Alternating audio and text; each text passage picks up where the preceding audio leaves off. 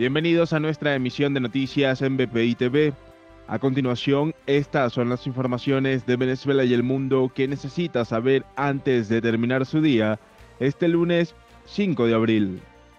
El cantante venezolano Henry Stephen murió este lunes debido a complicaciones relacionadas con el coronavirus. El intérprete de 79 años de edad era reconocido por su tema Milimón, Milimonero.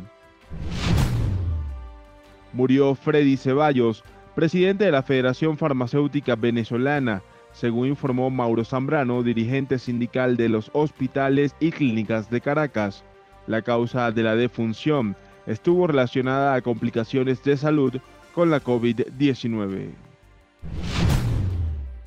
En el estado Zulia, un funcionario de la Policía Municipal de San Francisco fue herido luego de recibir varios disparos provenientes de un vehículo en marcha cuando esperaba en una estación de servicio para surtir combustible. Los cuerpos de seguridad iniciaron una investigación, sin embargo, aún no dan con el responsable.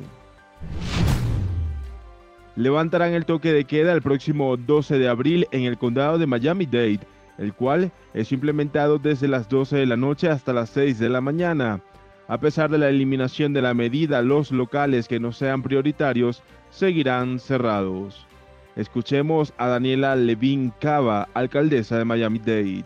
Estamos anunciando hoy que comenzando el lunes adelante vamos a levantar toque de queda porque estamos con los datos mejorando y estamos listos con las protecciones que tenemos, eh, seguir adelante más abierto. Pero tenemos que seguir usando las precauciones, las mascarillas, la distancia social y eh, desinfección.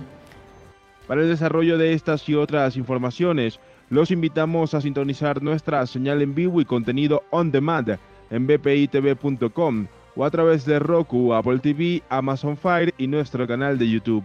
Síganos en las redes sociales como arroba BPITV.